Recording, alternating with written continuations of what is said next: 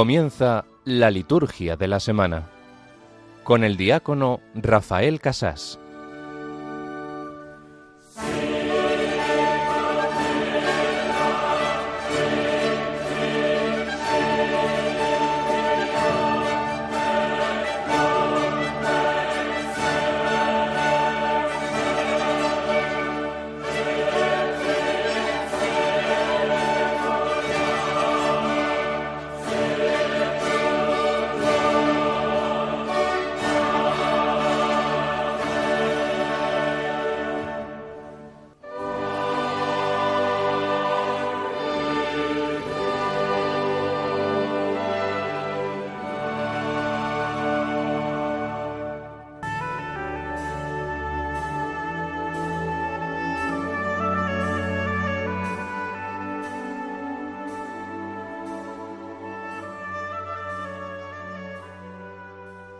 Dios Todopoderoso, concédenos exultar santamente de gozo y alegrarnos con religiosa acción de gracias, porque la ascensión de Jesucristo, tu Hijo, es ya nuestra victoria, y a donde ya se ha adelantado gloriosamente nuestra cabeza, esperamos llegar también los miembros de su cuerpo.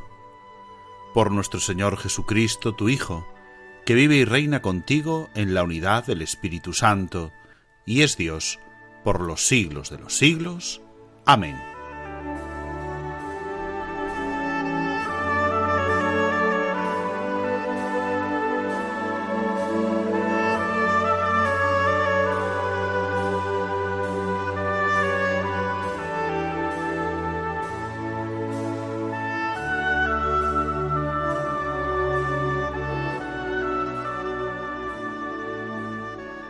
Exultamos, Señor, exultamos, nos llenamos de gozo, nos llenamos de alegría, como acabamos de rezar con la oración colecta de la misa del día de hoy, del día de la ascensión.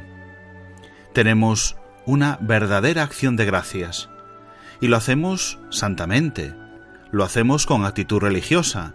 Nuestro exultar, nuestro gozo, nuestra alegría es saber que estamos, continuamos viviendo el misterio pascual hoy de una forma especial, porque en la ascensión de Cristo, en tu ascensión, Señor, hemos tenido ya nuestra victoria. Tu victoria es también la nuestra. Tú que eres la cabeza, te has adelantado gloriosamente al cielo, y ahí también nosotros esperamos llegar, los miembros de tu cuerpo, también gloriosamente al cielo. Tú te vas pero permaneces. Hay una ausencia y una presencia sigues cumpliendo tu misión. Los apóstoles te ven subir al cielo, y nosotros también hoy lo contemplamos de una forma especial. Es una forma nueva de estar presente en medio de nosotros. Y tú los alientas, y tú nos alientas también a nosotros, pues seguimos siendo tus discípulos. Igual que a los apóstoles, a nosotros nos invitas a ser testigos con todas las recomendaciones que nos das, con todas las que le diste a los apóstoles, también nosotros queremos vivir la alegría de la Pascua, la alegría de la ascensión. Dios, que asciende entre aclamaciones, tú eres el Señor, tocamos para ti, tocamos para nuestro Rey. Tú eres el Rey del mundo y asciendes al cielo. Ya no nos quedemos quedar parados, mirando simplemente al cielo, porque volverás, como nosotros, te vimos marcharte. Ahora también nosotros podemos vivir la Pascua.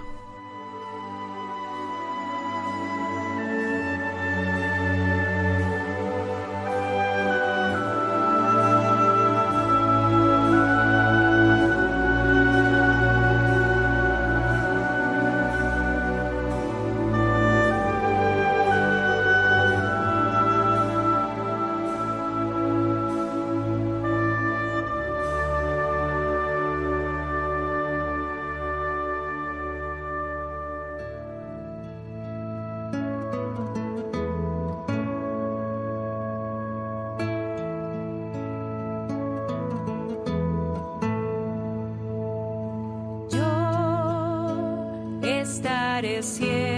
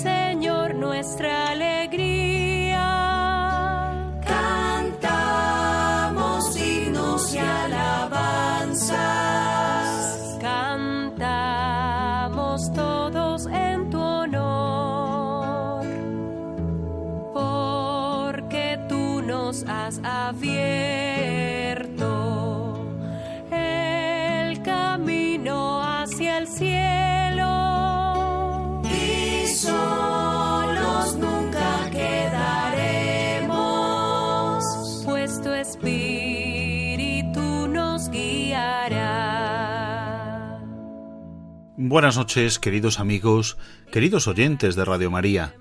Les habla Rafael Casás, diácono de la Archidiócesis de Santiago de Compostela, emitiendo hoy desde La Coruña en nombre de la Delegación de Liturgia de nuestra querida diócesis compostelana.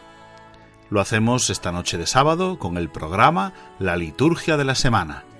Una noche de sábado que, como saben, ya es domingo para la liturgia de la Iglesia, el domingo de la Ascensión del Señor, como acabamos de rezar y como acabamos de cantar. En continuidad con los demás compañeros que dirigen este programa, la liturgia de la semana, aquí en Radio María, en la Radio de la Virgen, tenemos la intención de conocer más la liturgia para amar a Dios más a través de ella.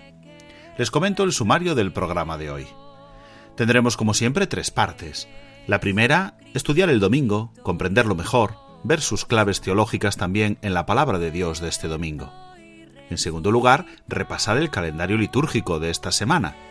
Haremos un comentario sobre la categoría litúrgica de los días de esta semana, que es la séptima semana de Pascua. Básicamente, días feriales con algunas memorias y también algunos otros días que hay solemnidades y fiestas para las distintas diócesis y congregaciones religiosas de nuestro país.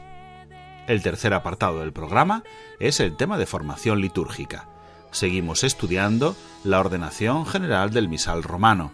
Ayudados como siempre por el liturgista don José María Fuciño Sendín, leeremos desde el número 150 hasta el número 157 de esta ordenación general del misal romano. Ya saben que pueden comunicar con nosotros con sus comentarios.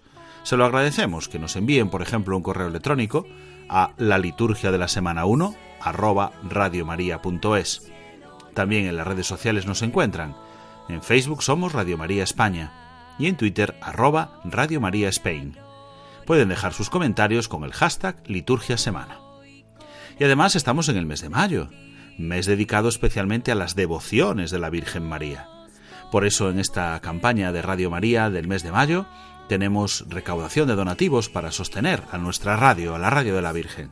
Nos lo explica en esta cuña Yolanda.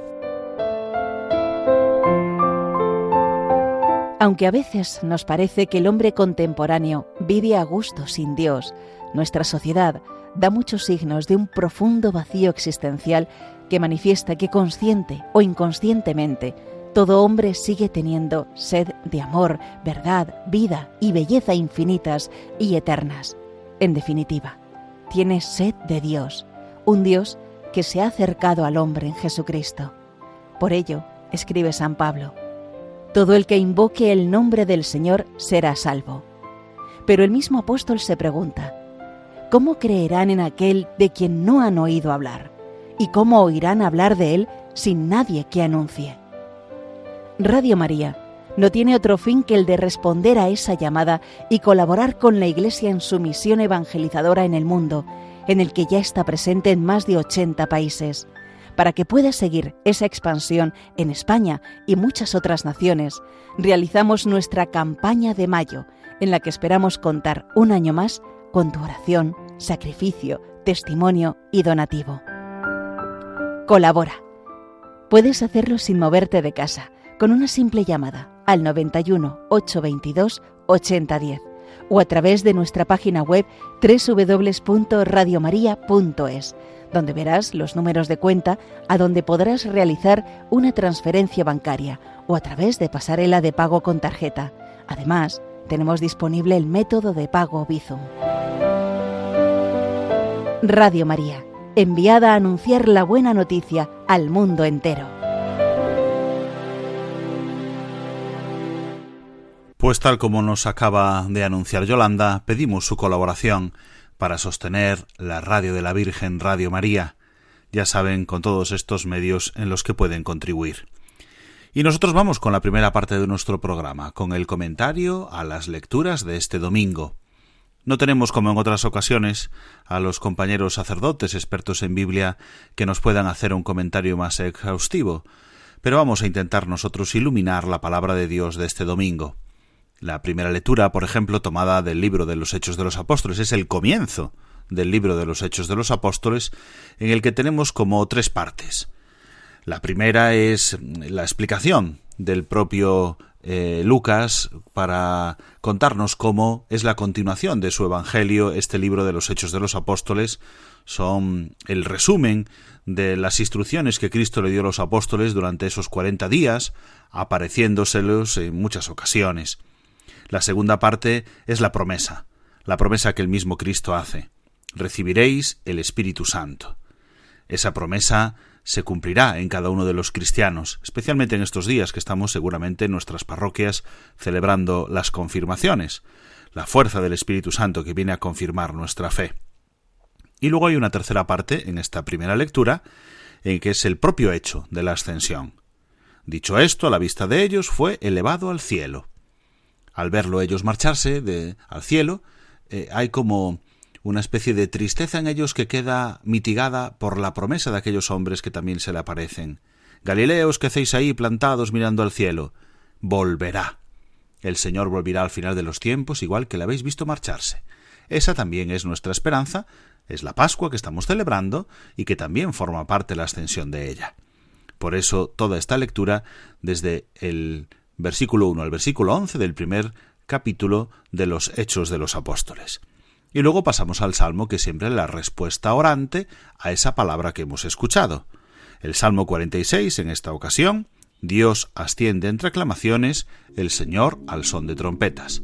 Vamos a escuchar un trocito, en esta ocasión, en la voz de la cantante argentina Atenas. El Señor asciende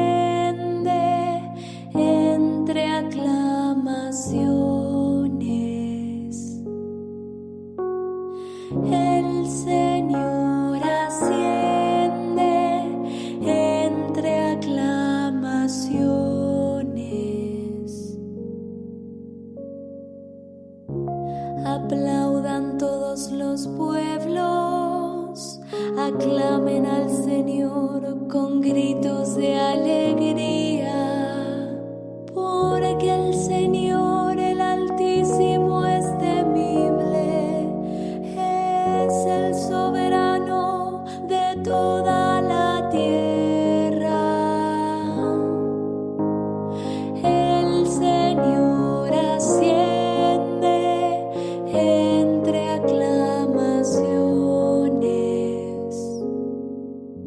Y después del Salmo tenemos la experiencia de la segunda lectura, una experiencia de la comunidad de Éfeso, a la que San Pablo le escribe haciendo pues como una oración y una petición a Dios para que le envíe la sabiduría, la sabiduría como conocimiento experiencial de Dios, la sabiduría de verdad, la que procede de Dios, Dios que es mismo sabiduría. Por eso seguramente se ha escogido también esta lectura, porque cita la propia ascensión, la sabiduría desde el cielo, porque Él mismo está sentado a la derecha del Padre en el cielo. Por eso esa sabiduría es un don de Dios.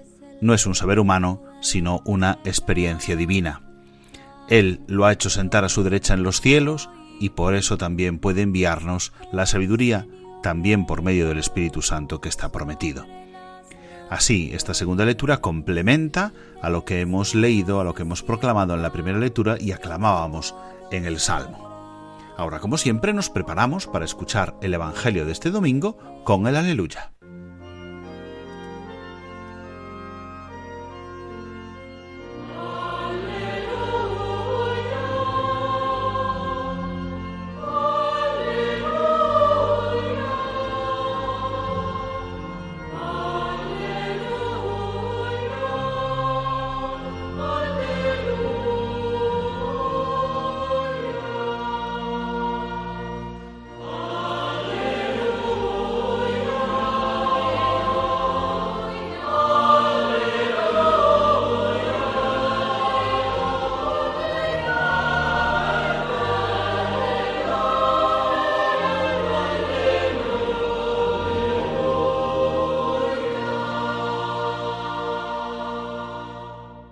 En aquel tiempo, los once discípulos se fueron a Galilea, al monte que Jesús les había indicado. Al verlo, ellos se postraron, pero algunos dudaron. Acercándose a ellos, Jesús les dijo, Se me ha dado todo poder en el cielo y en la tierra. Id pues, y haced discípulos a todos los pueblos, bautizándolos en el nombre del Padre, y del Hijo, y del Espíritu Santo, enseñándoles a guardar todo lo que os he mandado. Y sabed que yo estoy con vosotros todos los días hasta el final de los tiempos.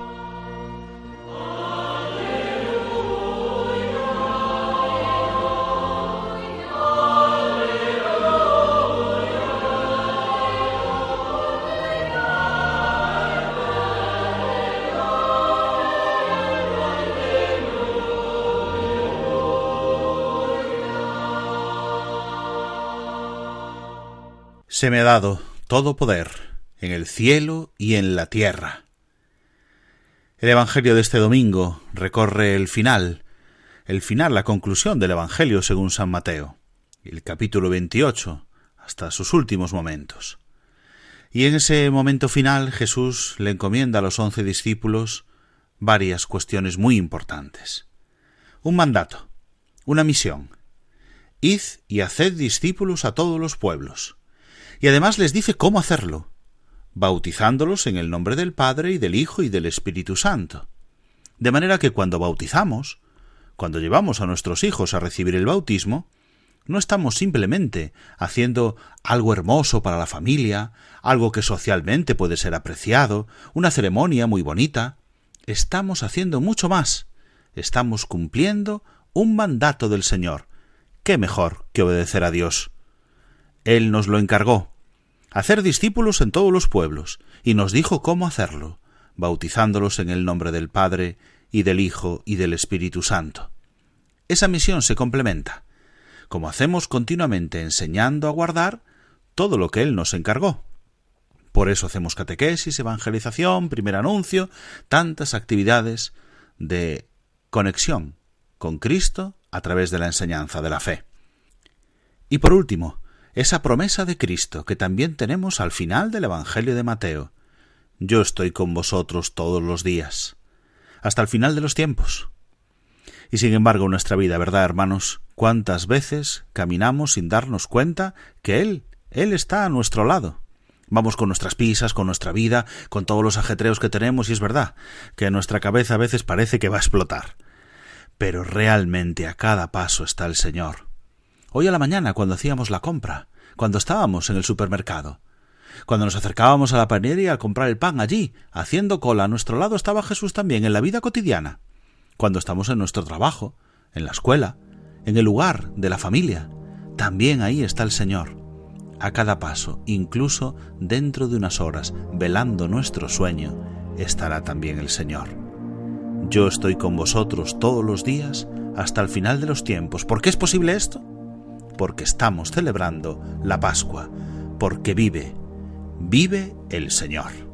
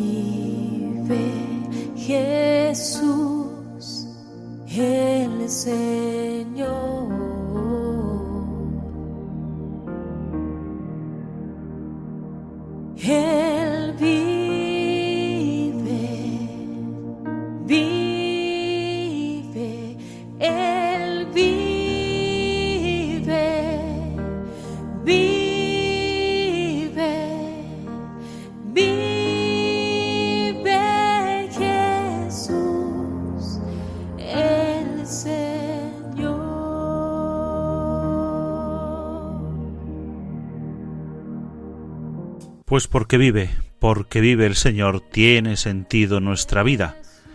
Y repasando nuestra vida, vamos a repasar el calendario de nuestra vida de esta próxima semana, de la liturgia de cada uno de los días de la semana que acabamos de comenzar, de la séptima semana de Pascua, que comienza con la solemnidad de la ascensión del Señor en la que estamos. Hace unas horas celebrábamos la misa de la vigilia. Las lecturas son las mismas que la de la misa del día, pero las oraciones son propias, es decir, el día de la ascensión tiene una misa con formularios propios para la vigilia y otra para la misa de mañana domingo. Aunque ya es domingo, para la celebración de la iglesia, la misa de la vigilia son oraciones distintas de la misa del día de la solemnidad. Solemnidad, por tanto, de la ascensión del Señor, que ya hace muchos años que se ha encuadrado en el séptimo domingo de la Pascua. Este domingo también se celebra la Jornada Mundial y la colecta de las comunicaciones sociales. Una jornada mundial declarada por el Papa y una colecta pontificia para este día, por lo tanto seguramente que se habrá hecho alguna alusión en la munición de entrada o en la homilía o alguna intención en la oración universal. Hoy además, como día de solemnidad, de Pascua, de precepto, no se permiten otras celebraciones, tampoco la misa exequial. Mañana lunes tendremos la misa de feria, la misa de feria de lunes de la séptima semana de Pascua. Habitualmente pues puede celebrarse también con alguna memoria, pero habitualmente una misa ferial de esta semana de la Pascua. El lunes, además, es solemnidad para las hermanas carmelitas de la Caridad de Verduna, pues celebran a Santa Joaquina Vedruna religiosa. También los misioneros oblatos de María Inmaculada han visto trasladada su fiesta para el lunes, porque coincidiría seguramente domingo, la fiesta de la solemnidad de San Eugenio de Macenot, obispo. Y los agustinos celebran también el lunes la fiesta de Santa Rita de Casia religiosa. El martes, día 23, es otro día ferial, un día en el que se celebra pues la misa de ese martes de la séptima semana de Pascua, con las antífonas, las oraciones propias, el prefacio pascual, pero una misa ferial de Pascua. Como también sucede el miércoles, día 24. Lo que pasa que el miércoles, además, por ejemplo, para la ciudadela de Menorca y para la familia salesiana se celebra la solemnidad de María Auxiliadora. Y para la familia franciscana, el, ese mismo día 24 se celebra la fiesta de la dedicación de la Basílica de San Francisco de Asís. También tienen fiesta este día los misioneros de la Preciosa Sangre. Celebran la fiesta de Nuestra Señora de la Preciosa Sangre.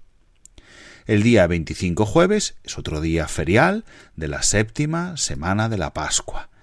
Una misa de eh, jueves de la séptima semana con los formularios propios de ese día. Las religiosas de María Inmaculada celebran la solemnidad de Santa Vicenta María López Vicuña Virgen y los religiosos del Sagrado Corazón la solemnidad de Santa Magdalena Sofía Barat Virgen. También los carmelitas tienen fiesta la fiesta de Santa María Magdalena de Pazzi Virgen. Muy bien, vamos al viernes. El viernes día 26, ¿qué tenemos? Pues también una misa ferial, pero con una memoria. Esto sí, para toda la iglesia, la memoria obligatoria del presbítero San Felipe Neri. También un santo famoso y muy defendido a lo largo de toda la cristiandad, que celebran como solemnidad la congregación del oratorio, fundado por el San Felipe Neri presbítero. Además, este mismo viernes, la diócesis de Ciudad Real y de San Felipe de Llobregat celebran la fiesta de la dedicación de sus iglesias catedrales. Y terminamos la semana con el sábado, hasta la hora de nona, se celebra pues una misa de sábado, de feria, de sábado de la séptima semana de la Pascua, que se traslada, que se convierte, perdón, en, en solemnidad para los misioneros del Sagrado Corazón, pues celebran a Nuestra Señora del Sagrado Corazón. También los palotinos y las misioneras cruzadas de la Iglesia celebran solemnidad, la de la bienaventurada Virgen María, Reina de los Apóstoles, que celebran como fiesta también la familia Paulina. Y en León, en León se celebra la fiesta este sábado de la dedicación de su iglesia catedral. Este mismo sábado nos unimos a la oración de la Iglesia de Bilbao, pues recuerdan el aniversario de la muerte de Monseñor Luis María de la Rea y Legarreta, su obispo emérito. Y así termina la semana. En el sábado hasta la hora de nona, pues después de la hora de nona ya celebramos la última gran fiesta de la Pascua, la solemnidad de Pentecostés, que será ya el sábado por la tarde, día 27, y el domingo, día 28. Así, discurre la vida de la Iglesia, de la liturgia de la Iglesia, en esta séptima semana de la Pascua.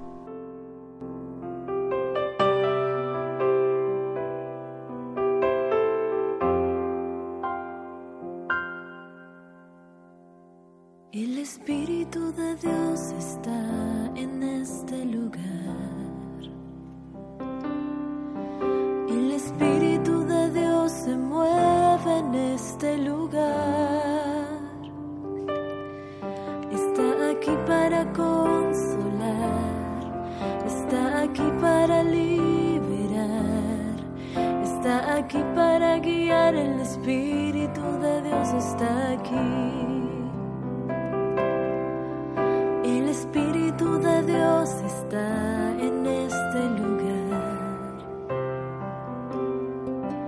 El Espíritu de Dios se mueve en este lugar. Está aquí para consolar.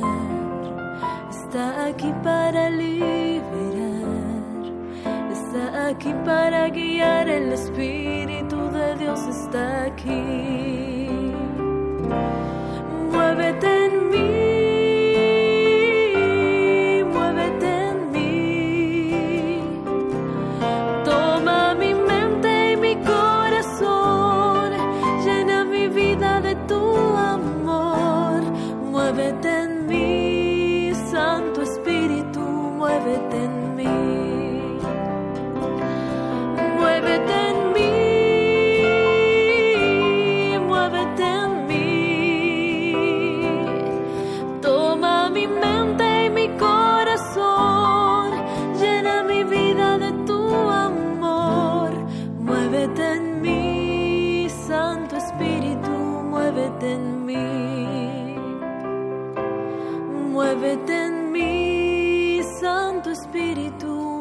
muévete en mí.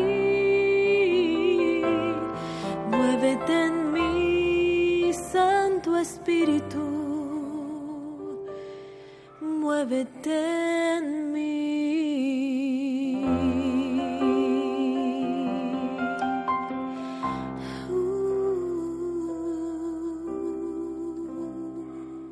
Pues vamos ya con la tercera parte de nuestro programa, la liturgia de la semana, que siempre es el tema de formación litúrgica. Cada año vamos repasando algunos de los textos fundamentales que nos ayudan a celebrar mejor. Este año estamos leyendo la ordenación general del misal romano. Todos los compañeros que dirigen este programa van siguiendo los números y Gerardo nos había dejado en el número 149 esta lectura reflexiva, esta comprensión mejor de esta ordenación general del misal romano. Así que nosotros hoy vamos a hablar desde el número 150 hasta el número 157. Estos números nos describen qué se realiza después de la consagración hasta el momento de comulgar. Para comentarlos tenemos con nosotros, como siempre, a don José María Fuciño Sendín, abad presidente de la Real e Insigne Colegiata de Santa María del Campo de la Coruña. Buenas noches, don José María. Buenas noches, don Rafael. Don José María, vamos a leer como siempre los números y luego comentamos. Dice el número 150. Un poco antes de la consagración, el ministro, si se cree conveniente, avisa a los fieles mediante un toque de campanilla. Puede también, de acuerdo con la costumbre de cada lugar, tocar la campanilla cuando el sacerdote muestra la hostia y el cáliz a los fieles. Si se utiliza el incienso, el ministro inciensa la hostia y el cáliz cuando se muestran tras la consagración. Bueno, don José María, este número 50 nos habla de una costumbre, si es que la hay, a veces lo hemos visto, de tocar una campanilla. ¿Qué significa esto? Sí, se ha mantenido esta costumbre muy tradicional en muchos lugares, porque era la forma de avisar al pueblo que se iba a producir el momento de la consagración. Hombre, hoy nosotros que seguimos la misa a través de la megafonía, yo creo que a no ser que haya un despistado muy despistado, no se dé cuenta que va que llega el momento de la consagración. Por lo tanto, la campanilla como obligatoria no lo es. Se permite, se tolera, se autoriza el mantenimiento allí donde sea costumbre. Pero insisto, hoy creo que todos estamos atentos y ya nos damos cuenta que llega el momento de la consagración. Momento importante en el que además dice que si se utiliza el incienso, también el ministro inciensa la hostia y el cáliz cuando se muestran tras la consagración. También eh, describe, recuerden que estamos eh, leyendo la misa sin diácono, Por eso dice el ministro, alguien que ayude en la celebración, un acólito, alguien que vaya pues prestando este servicio al sacerdote celebrante. Dice el número 151. Después de la consagración, una vez que el sacerdote dice este es el misterio de la fe, el pueblo pronuncia la aclamación empleando una de las fórmulas prescritas. Al final de la plegaria eucarística, el sacerdote, tomando la patena con la hostia y el cáliz, y elevando ambos, pronuncia él solo la doxología. Por Cristo. Al concluir, el pueblo aclama Amén. Después el sacerdote pone la patena y el cáliz sobre el corporal. Bueno, este número 151, don José María relata dos momentos un poquito distintos. Uno es justo después de la consagración. El sacerdote dice una de las fórmulas, por ejemplo, este es el misterio de la fe. Hay varias fórmulas, ¿verdad? Correcto, hay varias fórmulas que se pueden utilizar indistintamente. Tenemos, por ejemplo, este es el misterio de la fe, este es el sacramento de nuestra fe, aclamemos el misterio de la fe, proclamemos el misterio de la fe, y la respuesta a cada una de ellas es distinta. Tenemos tres, tres respuestas. Para la primera, este es el misterio de la fe o este es el sacramento de nuestra fe, el pueblo contesta, anunciamos tu muerte, proclamamos tu resurrección, ven Señor Jesús, que seguramente don José María es la más común, ¿verdad?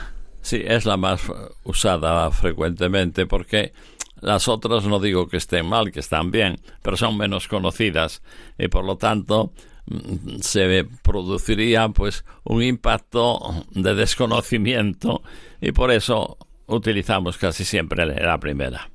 Pero sepan que también se pueden utilizar las siguientes. Si el sacerdote dice aclamemos el misterio de la fe, el pueblo diría cada vez que comemos de este pan y bebemos de este cáliz, anunciamos tu muerte, Señor, hasta que vuelvas. Pues claro, si no es conocida o si no se, bueno, necesitaríamos quizás hacer una catequesis, un, recuerdo de estas de estas fórmulas. ¿eh? Y después aún hay otra, una tercera, que dice proclamemos el misterio de la fe.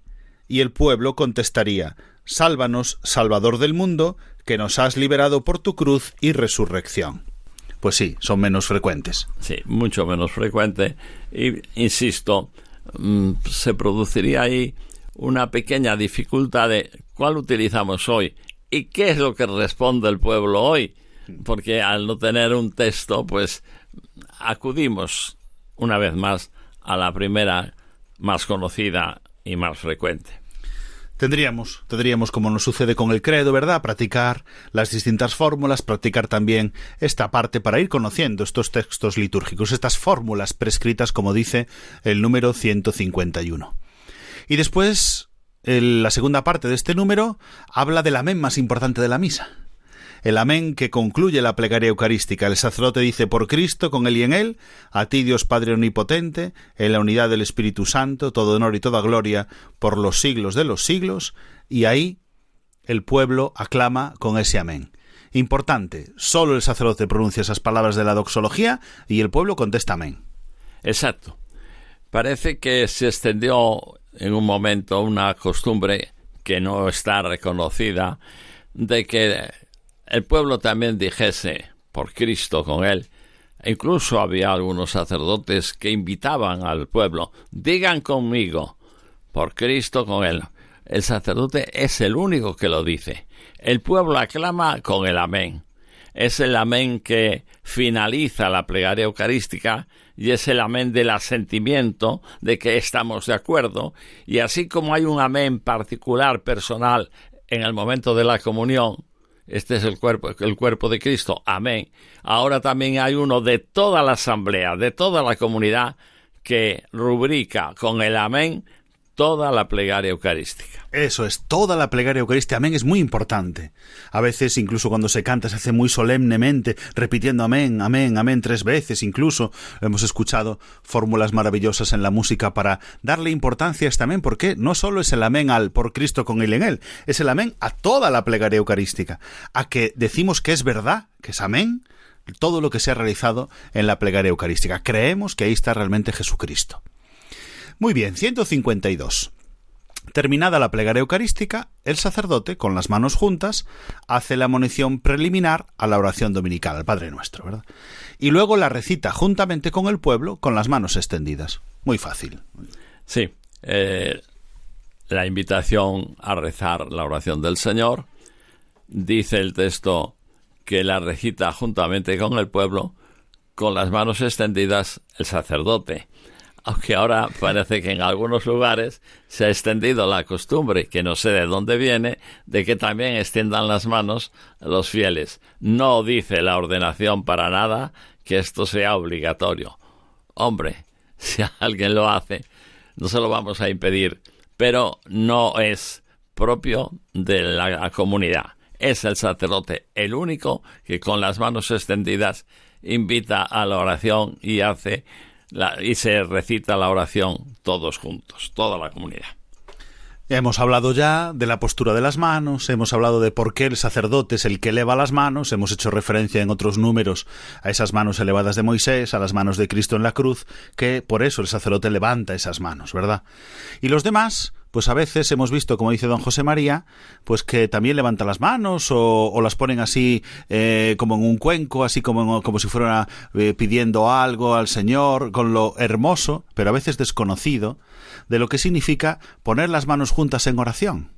Poner las manos es que muchas personas no saben que los cristianos ponemos las manos juntas, eh, palma con palma, rezando o entrelazando los dedos porque así rezaban los mártires en el momento del martirio, con las manos así atadas, atadas porque eran perseguidos, atadas porque eran martirizados.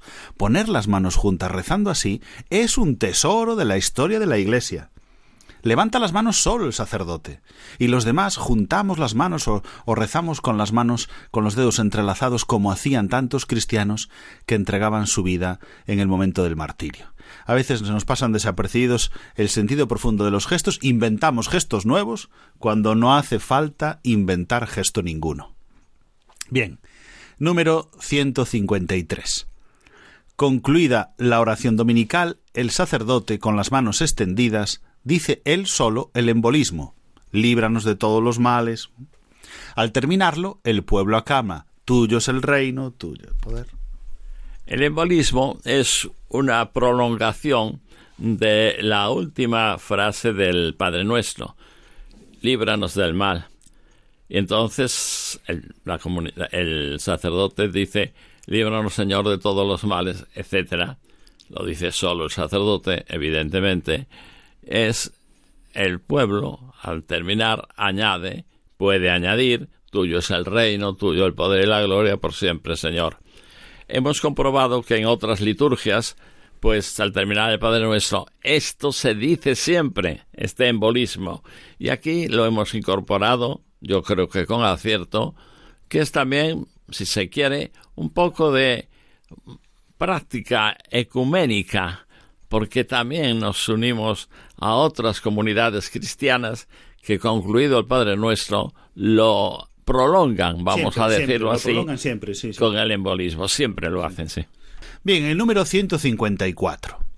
A continuación, el sacerdote con las manos extendidas y en voz alta dice la oración Señor Jesucristo que dijiste. Y al terminarla, extendiendo y juntando las manos, anuncia la paz. Vuelto al pueblo, mientras dice La paz del Señor esté siempre con vosotros. Y el pueblo responde Y con tu espíritu. Luego, si se juzga oportuno, el sacerdote añade, daos fraternalmente la paz. El sacerdote puede dar la paz a los ministros, pero siempre permaneciendo dentro del presbiterio para no perturbar la celebración. Haga lo mismo si por alguna causa razonable desea dar la paz a algunos pocos fieles. Y todos intercambian un signo de paz, comunión y caridad según lo que haya establecido la conferencia de los obispos. Mientras se da la paz, puede decirse, la paz del Señor esté siempre contigo, a lo que se responde, amén. El momento de la paz, don José María. Sí, es un momento importante, bien entendido, que el sacerdote invita a darse la paz. No es obligatorio, aquí lo dice, si se juzga oportuno, se dice daos fraternalmente la paz. Esto que en las misas con diácono es propio del diácono, aquí, como está el sacerdote solo, invita a darse la paz. Y en la paz la puede dar también a los que están cercanos, si hay alguien. Lo que debemos evitar son las procesiones. Me explico. Recorre toda la iglesia. Exacto. Que el sacerdote salga del altar. No debe abandonarse el altar. Y es más, yo diría, y creo que es interpretando el texto, que si hay en una ocasión unos fieles a los que hay que dar la paz, se acerquen ellos a recibir la paz al sacerdote y no que el sacerdote los ande buscando de un lado a otro para darles la paz. Debemos tener mucho cuidado con el rito de la paz para no convertirlo en el recreo de la misa, es decir, cada uno va saludando a unos y a otros, a sus amigos, no, la paz se da al que está cercano y nada más que no es, no, es el momento de los saludos, no es el momento, se dan cuenta que es en el, centro de la, de la Eucaristía, ¿no? No es un saludo. Incluso, por ejemplo, en los funerales, algunos van a darle el pésame. No es el momento. Esta paz, esta paz que se entrega es Cristo mismo. No es un deseo de, ay, te deseo que tu paz, te deseo que estés bien, te deseo que... Es, es la paz que es Cristo. Nos intercambiamos a Cristo en esta paz. Por eso siempre el sacerdote, siempre, siempre invita a la paz y anuncia la paz, pero no siempre hay por qué decir, daos fraternalmente la paz. Siempre dice, la paz este, del Señor esté siempre con vosotros, y el pueblo responde, y con tu espíritu, esa parte siempre se hace, pero luego la parte de darse físicamente la paz si se juzga oportuno. Si se juzga oportuno. Además, dice, hay unas palabras que pueden emplear todos los fieles en el momento de darse la paz. En mi parroquia, por ejemplo, don José María, como somos de San Antonio y muy franciscanos, mucha gente dice paz y bien, paz y bien al darse la paz. Pero mire, mire qué palabras dice aquí. Mientras se da la paz puede decirse, la paz del Señor esté siempre contigo, a lo que se responde, amén. Es decir, un cristiano a otro en el banco. Exacto, es hacerlo así, no con otras fórmulas que pueden ser muy válidas en la piedad popular, pero lo que está prescrito es decir, la paz del Señor esté siempre contigo. Y se responde amén. Bien, número 155. A continuación el sacerdote toma el pan consagrado, lo parte sobre la patena y deja caer una partícula en el cáliz, diciendo en secreto el cuerpo y la sangre. Mientras tanto, el coro y el pueblo cantan o recitan Cordero de Dios. Bueno, hay aquí unas palabras que dice el sacerdote cuando eh, deposita esa partícula del cuerpo del Señor en el cáliz, en la sangre del Señor, que lo dice en secreto. Dice en secreto esas palabras. ¿Qué palabras son, don José María? El cuerpo y la sangre de nuestro Señor Jesucristo unidos en este cáliz sean para nosotros alimentos de vida eterna. Se dice en voz baja, lo dice el sacerdote solo, por tanto, la comunidad no está acostumbrada a oír estas palabras. las hemos dicho, las ha dicho don José María, como las dice en la misa, pero por eso ustedes no las habrán escuchado nunca, ¿no? El cuerpo y la sangre de nuestro Señor Jesucristo unidos en este cáliz sean para nosotros alimento de vida eterna. Fíjense, eh, muchas personas no se dan cuenta de este momento en la misa que se llama la inmixtión, donde se junta el cuerpo y la sangre del Señor en el cáliz. Y dice estas palabras el sacerdote en la interpretación simbólica de la misa, la unión de, esa de, ese fragmento del cuerpo del Señor en el cáliz significa la resurrección. Estaban separados y ahora se unen. Cristo resucita. Cuando el cuerpo y la sangre se separan, uno se muere, ¿no? Cuando se vuelven a juntar, ahí está el símbolo de la vida, de la resurrección vuelven a estar juntos, cuerpo y sangre de nuestro Señor. Muy bien, y mientras tanto se canta o se recita el Cordero de Dios. Hay otra oración más en secreto que nos dice el número 156, que a veces también le pasa desapercibida a la gente. Entonces el sacerdote dice en secreto. Permite- sí, sí, sí. permite, Rafael, un momentito. Sí, sí. Eh, casi no lo hemos dicho. Mientras el sacerdote ah, realiza el- este gesto, el pueblo, el, el coro y el pueblo cantan o recitan Cordero de Dios. Importante, el coro y el pueblo. El pueblo no debe ser ajeno a este momento cantando o recitando Cordero de Dios. Debe ser participar el pueblo también cantando ahí el momento del Cordero de Dios. No, el coro no tiene que eh, hacer que el pueblo emudezca y no diga nada. El pueblo tiene su inter- momento ahora recitando o cantando el Cordero de Dios. y, y por eso dejar tiempo para que se den la paz y después de dar la paz todos nos centramos por eso la paz no debe ser como decía usted con esas palabras tan acertadas el recreo de la misa ¿eh? hay que volver ¿eh? enseguida a cantar o recitar el cordero de Dios Es decir, la fracción, que es el, ma- el nombre más antiguo de la misa, la fractio panis, la fracción del pan, debe hacerse una vez concluido el rito de la paz. No se pueden simultanear los dos. Cuando se acaba de dar la paz, entonces comenzará este momento muy importante de la fragmentación del, de partir el pan y cantando al mismo tiempo esta plegaria litánica del Cordero de Dios, el coro y el pueblo.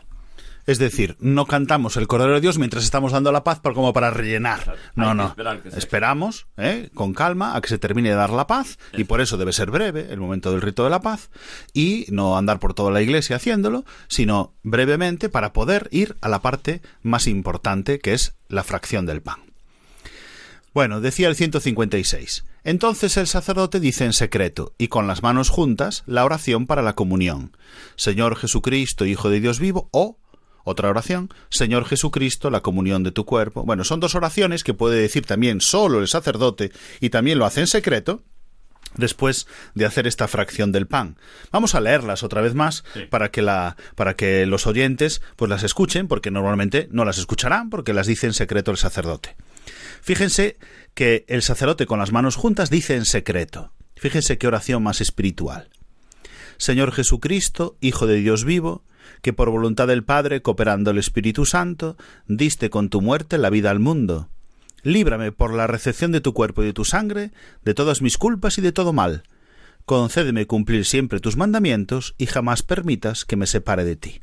Esa es una opción de esta oración que dice secreto. La otra es, Señor Jesucristo, la comunión de tu cuerpo y de tu sangre no sea para mí un motivo de juicio y condenación, sino que por tu piedad me aproveche para defensa de alma y cuerpo y como remedio saludable. Fíjense qué sentido espiritual. Antes de comulgar, el sacerdote dice en secreto, ¿eh? y con las manos juntas está una de estas dos oraciones, para prepararse a comulgar. ¿Y qué hacemos los demás? También nos preparamos, quizás no con esta oración, que no la tenemos delante, y esta es exclusiva del sacerdote, pero con otra oración vamos a comulgar. Nada menos, es la cima de la celebración. Vamos a recibir al Señor. Y por lo tanto también, igual que el sacerdote reza una de estas dos oraciones en secreto, también nosotros, después del Cordero de Dios, nos tenemos que preparar para comulgar. Quizás con una de las oraciones que sabemos, porque en este momento el sacerdote pues hace la genuflexión, toma el pan consagrado, etcétera, etcétera, y, y reza una de estas dos oraciones, nosotros también tendremos que prepararnos. Bueno, y terminamos ya con el 157, ya justo antes dejamos a los compañeros que sigan después con el momento de la comunión y expliquen cómo es la comunión. Pero justo antes de comulgar tenemos esta.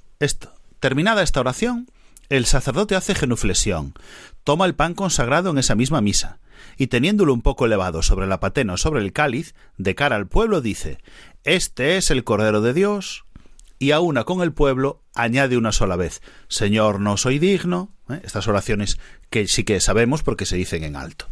Sí, aquí están esas palabras que repetimos todos, Señor, no soy digno, que recuerda precisamente aquel pasaje del centurión romano pidiendo por su siervo enfermo. No deja de ser curioso que estas palabras han sido incorporadas a este momento crucial, importantísimo, cuando nos acercamos a comulgar. Señor, no soy digno. Y esto lo repetimos y lo decimos desde la sinceridad del corazón. No somos dignos de acercarnos a comulgar, pero el Señor, el Señor nos, nos perdona y sobre todo nos llama a participar en la mesa. Hemos de intentar, por, por supuesto, que sean cada vez más los que se acerquen a comulgar en las debidas condiciones, claro está, porque sería un poco absurdo acudir a la misa y no comulgar. Es como el que va a un banquete y no come. Provocado. Y no provocado, claro. y se queda allí mirando cómo comen los demás. El Señor nos invita a su mesa, pues comulgar. Para eso también ir bien preparados, ir con el traje limpio, ¿no? y por eso acudir a la confesión. Pero, pero sí, comulgar, desde luego. Ir al banquete y no comer sería, bueno, pues también tenemos prepararnos, si nos hace falta, por supuesto, para poder comulgar bien, pero debemos comulgar. Correcto.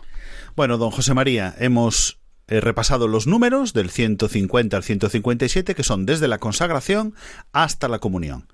Dejamos que los compañeros continúen otro día con y expliquen el momento de la comunión, cómo se comulga, cómo se hace correctamente, porque aquí también hay mucho de qué hablar, ¿verdad, don José María? Por supuesto, por supuesto que sí. Muy bien, don José María, eh, muchas gracias por haber colaborado una vez más esta noche con nosotros en la liturgia de la semana, en la Radio de la Virgen, en Radio María. Buenas noches, don José María. Buenas noches. Nos ha hablado José María Fuciño Sendín, abad presidente de la Real e Insigne Colegiata de Santa María del Campo de La Coruña. Y así llegamos también nosotros al final de nuestro programa. Queridos oyentes de Radio María, hemos agotado el tiempo de la liturgia de la semana. Su programa, el programa que repasa toda la liturgia de la semana que acabamos de comenzar. Les damos las gracias por su atención y les anunciamos que volveremos, claro que sí, el próximo sábado con otra edición de este programa, la liturgia de la semana, aquí en Radio María, en la Radio de la Virgen. Ahora les dejamos con los servicios informativos de Radio María, con toda la actualidad de España, del mundo y de la Iglesia. Les abrazo en el Señor y les deseo un feliz domingo. Muchas gracias y buenas noches de parte de su amigo el diácono Rafael Casás.